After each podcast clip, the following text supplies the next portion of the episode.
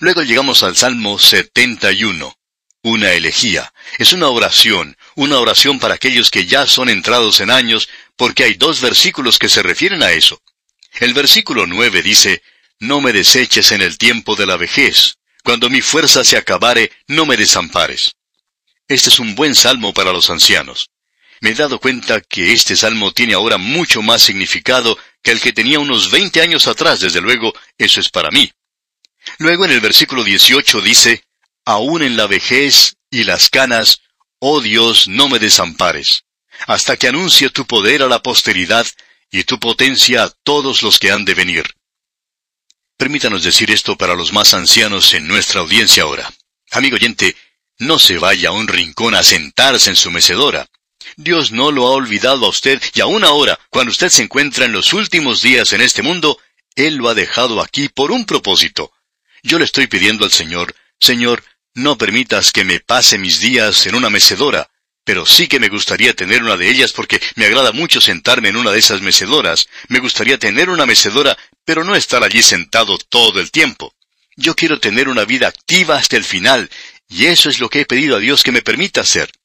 Este, pues, es un salmo maravilloso. Y ahora, al llegar al Salmo 72, vemos que es un salmo para Salomón. Los críticos dicen que Salomón escribió este salmo. Bueno, no creemos que Salomón haya sido quien lo escribió, aunque pareciera que así fuera, después de todo él es el hijo de David. Pero este es un salmo de David. Ahora quizá alguien le pregunte, ¿cómo lo sabe usted? Bueno, finaliza diciendo aquí en el versículo 20, aquí terminan las oraciones de David, hijo de Isaí. Y con este salmo se finaliza la segunda sección que hemos dicho es la sección de Éxodo de los Salmos, y en la finalización de esta sección la gloria de Dios llena el tabernáculo. Y podemos notar que lo que se destaca aquí es la palabra justicia. Veamos lo que dice aquí al principio. Leamos los primeros dos versículos de este Salmo 72. Oh Dios, da tus juicios al Rey, y tu justicia al Hijo del Rey. Él juzgará a tu pueblo con justicia, y a tus afligidos con juicio. Es este tipo de plataforma política que ningún candidato ha tenido jamás, que yo pueda recordar. Y el Señor Jesucristo tiene esa clase de plataforma. Él reinará algún día y cuando Él lo haga, terminarán todas mis oraciones. Ya no tengo que orar más. Todo se habrá realizado. David también dijo allá en el segundo libro de Samuel, Esta es mi salvación cuando coloque a mi hijo sobre el trono. Y a esto se refiere este salmo. No vamos a entrar en detalle alguno. Por hoy, amigo oyente, vamos a detenernos aquí. Dios mediante, en nuestro próximo programa, vamos a comenzar con la tercera sección de este libro de los Salmos, y confiamos que usted ha de acompañarnos mientras efectuamos este recorrido. Será pues hasta nuestro próximo programa, amigo oyente, que Dios le guarde y le bendiga en todo instante, es nuestra ferviente oración. Llegamos hoy, amigo oyente, al Salmo 73. Y como hemos dicho al comienzo, usted puede dividir el libro de los Salmos según el Pentateuco. Y tenemos en los primeros 41 salmos la sección que llamamos Génesis. Luego vimos la sección que es conocida como la sección de Éxodo. Esta sección, digamos de paso, comenzaba con el Salmo 42. Llegamos ahora, comenzando con el Salmo 73, a la sección de Levítico. Y aquí es donde usted encontrará, aún desde el primer salmo de esta sección, que se menciona el santuario. Usted puede apreciar que en el libro de Levítico se menciona la adoración en el tabernáculo, luego en el templo, y este es uno de los grandes libros de la Biblia. Ahora, al llegar a la tercera gran división del libro de los Salmos, encontramos que el énfasis se pone aquí en el santuario, la casa de Dios. Pero, ¿qué enfatizará uno allí? Bueno, el libro de Levítico enfatizaba dos cosas, la santidad de Dios y también que sin el derramamiento de sangre no hay remisión de pecados. Así es que las dos palabras que se destacarán son santidad y sacrificio, y ellas figurarán destacadamente en esta sección en particular. Encontraremos aquí varios salmos maravillosos, y comenzamos con una serie que David no escribió. Estos son los salmos de Asaf, y este hombre era un músico, como dijimos, este salmo fue escrito por él. Comencemos entonces con este salmo de Asaf, el salmo 73. Comienza diciendo en el versículo 1, Ciertamente es bueno Dios para con Israel, para con los limpios de corazón. En el mismo comienzo del Salmo se nos destaca que Dios es bueno para con Israel, la nación de Israel. Ahora, ¿quiere decir eso a todo israelita? No, está limitado a aquellos con corazón limpio. Ahora, ¿quiénes son ellos? Bueno, son aquellos que se han acercado con su sacrificio y que tienen un deseo de servir a Dios y que quieren andar con Él. Amigo oyente, en el día de hoy, si usted ha sido salvo, Usted quiere andar con Dios, usted quiere tener comunión con Él, usted quiere ser limpio, quiere tener un corazón limpio. Y eso es algo que sigue naturalmente como el día sigue la noche. Usted no puede llegar a Cristo y aceptarle como Salvador y continuar viviendo como antes. Si usted hace eso, usted no ha sido salvo en realidad. Esa es toda la historia, y creemos que es necesario asirnos a eso tenazmente en el presente. Por tanto, nosotros inmediatamente somos colocados en la presencia de Dios, pero somos colocados ante Él en base a que Él nos ha limpiado. Él es quien nos limpió. Cuando nos allegamos a Él tenemos perdón de pecados y somos lavados, lavados con agua por la palabra de Dios. Nos damos cuenta que no solamente somos lavados por la sangre de Cristo, sino que somos lavados por la palabra de Dios. La palabra de Dios nos santifica, y luego queremos andar bien agradándole a Él. Este hombre, pues, se allegó a la presencia de Dios y podía decir, Dios es bueno para con Israel. Ahora él tenía un problema, y creemos que este podría ser su problema, como lo es mío también, o quizá no sea el suyo, pero por cierto que es mi problema. El problema es el siguiente. ¿Por qué permite Dios la prosperidad de los impíos? ¿Y por qué parece que el pueblo de Dios sufre más que los otros? Eso nos ha preocupado muchas veces. Hemos visto que el pueblo de Dios pasa por pruebas, hemos visto al pueblo de Dios sufriendo. Luego hemos podido apreciar la prosperidad de los impíos, y en realidad es muy difícil comprender eso. El autor de estos estudios bíblicos, el doctor J. Vernon McGee, contaba lo siguiente. Cuando nació mi primera hijita, decía él, en el mismo hospital Dios tomó a esa criatura. Esa criatura murió allí. Yo solamente tuve la oportunidad de escucharla llorar. Eso fue lo único que esa pobre criatura pudo hacer en su vida, llorar. Pero por cierto que tuvo un mensaje para muchas personas, ya que a causa de su muerte pude escribir un libro con un mensaje que presenté en el entierro de ella, y debo decirle que nunca me olvidaré de ese día.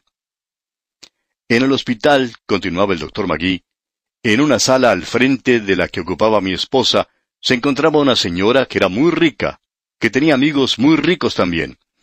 Cuando los amigos llegaron, se pusieron a celebrar el nacimiento de una pequeña criatura, un muchachito, y ellos celebraban brindando con champaña, como muy contentos de tener esa criatura, quien era todo lo que ellos querían. Usted sabe cómo se ven a veces los recién nacidos, con sus caritas aplastadas, pero aún así son cosas preciosas para sus padres. Todos nosotros creemos que nuestros hijos recién nacidos son los más hermosos que existen. Pues bien, continuó el doctor Magui, esta gente estaba muy contenta y se puso a celebrar brindando con champaña. Ellos eran muy ricos. La enfermera nos dijo que ellos eran una de las familias más ricas de la ciudad. Yo salí, continuaba el doctor Magui, por un rato y quería olvidarme de todo. Salí a un balcón que tenían allí y me senté afuera, ya que era verano. Clamé a Dios, y debo ser bien honesto aquí, aún hasta el día de hoy, no comprendo por qué Dios se llevó a nuestra hijita y dejó a aquel otro muchachito. Bien, ellos tenían dinero, eran muy ricos, por supuesto, vivían en abundancia. Aún hasta el día de hoy he visto cosas que aparecen escritas en los periódicos acerca de esta familia, y ese niñito que nació entonces probablemente era ya un adulto y tendría la misma edad de mi hija si ella hubiera vivido. Y hablando honradamente, debo decirle que yo no comprendo todo esto, no tengo la respuesta. Y alguien quizá me diga, bien, entonces usted, que es pastor, ¿no tiene la respuesta? Bueno, dice el doctor Magui, no tengo la respuesta. Entonces, ¿cómo puede usted consolar a otros? Bien, puedo decirle que yo no tengo la respuesta, pero sé quién la tiene y Él me ha dicho que debo caminar con Él por medio de la fe. Él me ha dicho que la forma de probarme es poniéndome en la oscuridad. Luego yo extiendo mi mano y me tomo de la de él. Y él me ha dicho, tú puedes confiar en mí. Y yo no sé por qué, pero él sí lo sabe. Y algún día, amigo oyente, él me lo va a explicar. Hasta aquí las palabras del doctor Magui.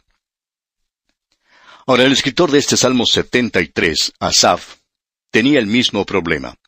Él era un músico y un levita y tenía un problema similar. Quizá usted también tenga un problema parecido. Es algo bastante difícil de comprender. Notemos ahora lo que él dice en los versículos 2 y 3 de este Salmo 73. En cuanto a mí, casi se deslizaron mis pies, por poco resbalaron mis pasos, porque tuve envidia de los arrogantes, viendo la prosperidad de los impíos.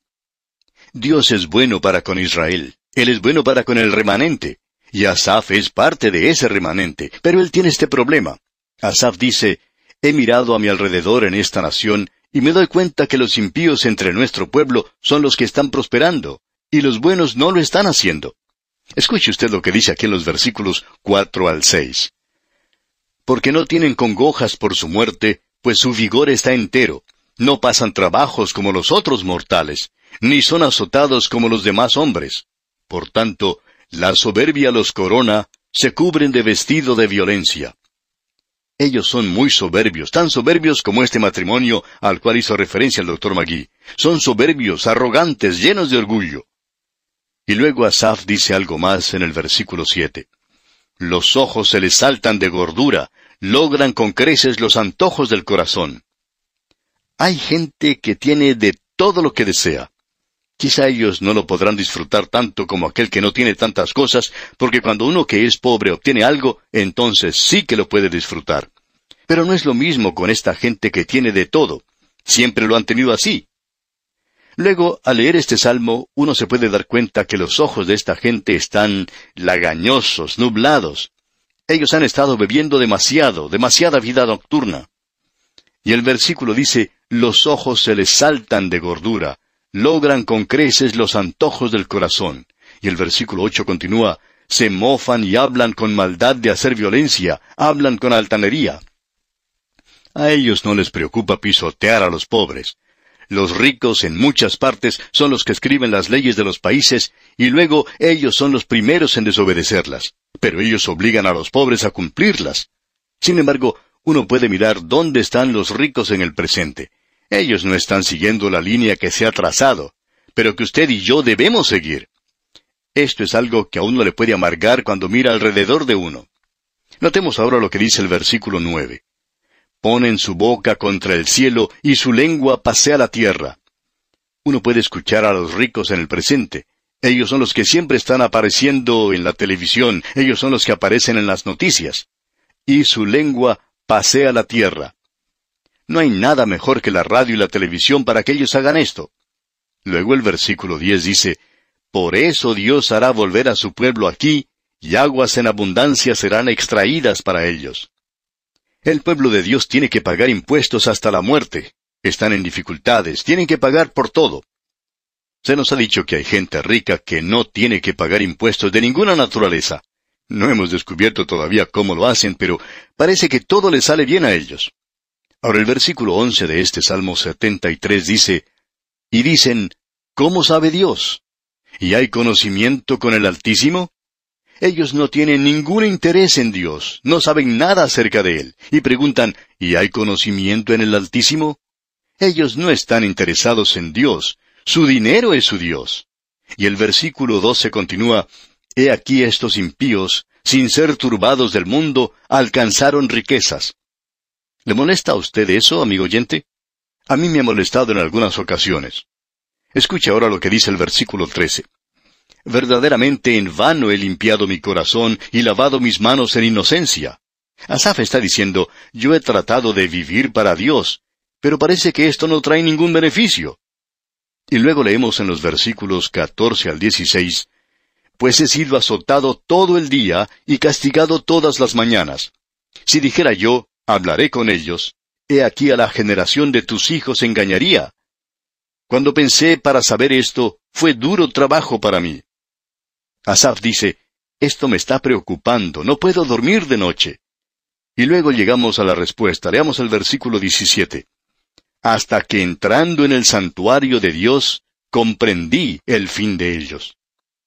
No es en esta vida, sino en el final.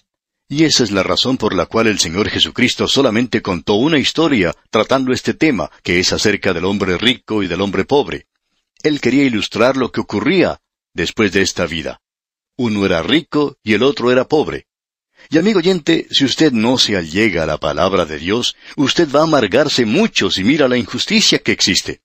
Pero cuando se acerca a Él y lee una historia como esa, usted se dará cuenta que Dios hoy juzgará a los ricos. Ese hombre rico mencionado en esa historia fue a parar a un lugar de tormento, y allí se encuentra hoy. Ese fue su fin. Pero si usted hubiera observado su funeral, quizá no hubiera podido ver nada como eso, porque todos los que estaban rodeando su féretro estaban tratando de hacerlo entrar al mismo cielo. Todos estaban diciendo cosas buenas acerca de él, cuánto había dado a las obras de caridad y todas esas cosas por el estilo. Pero, amigo oyente, él estaba allá en un lugar de tormento. Pero aquel otro pobre, aquel otro pobre hombre a quien ni siquiera le dieron un entierro decente, quizá simplemente arrojaron su cuerpo a un basural, sin embargo, los ángeles lo tomaron y lo llevaron a la misma presencia de Abraham. Y debemos aclarar aquí, amigo oyente, que este hombre pobre no fue al cielo porque era pobre, sino porque siempre se acordó de Dios, porque amaba a Dios, su mayor riqueza era Dios mismo. Usted debe permanecer muy cerca de Dios, amigo oyente, si no quiere amargarse y volverse cínico al mirar este mundo y observar lo que ocurre a su alrededor. Y esa es la razón para la existencia de un santuario como se ha mencionado. Y en mi Dios, amigo oyente, es en quien usted puede confiar en el día de hoy. Yo no tengo la respuesta a sus dudas porque yo no tengo la respuesta a mi pregunta tampoco, pero conozco a alguien que la tiene.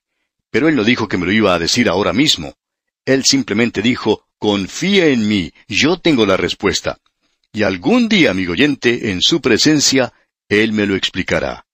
Mientras tanto, yo debo mantenerme con el conocimiento de que Él algún día me va a mostrar que lo que Él hizo era mucho mejor. No comprendo eso tampoco, amigo oyente, pero eso es lo que Él va a hacer. Este es un salmo maravilloso, y como resultado de todo esto, ¿qué es lo que va a hacer Asaf? Bueno, escuche usted lo que dice aquí el versículo 23. Con todo, yo siempre estuve contigo, me tomaste de la mano derecha. Ya le había dicho, amigo oyente, que él tomaría su mano. Él ha tomado la mía. Él me ha dicho, camina conmigo. Esa es la lección que uno puede aprender de esto, y esto es lo que el salmista está diciendo. Me tomaste de la mano derecha. Ahora el versículo 24 continúa, Me has guiado según tu consejo, y después me recibirás en gloria. Yo estoy con él en el día de hoy, amigo oyente, y puedo decir junto con el apóstol Pablo en su carta a los Filipenses, capítulo 1, versículo 6, estando persuadido de esto, que el que comenzó en vosotros la buena obra, la perfeccionará hasta el día de Jesucristo. No me diga que él no va a hacer eso, porque eso sucederá tal cual él dijo. Y ese es el mensaje de este salmo. Leamos una vez más este versículo 24. Me has guiado según tu consejo, y después me recibirás en gloria. No puedo pedir nada mejor que eso, amigo oyente, así es que simplemente confiaré en él hoy. Y si a usted no le parece mal, pues yo voy a continuar con él.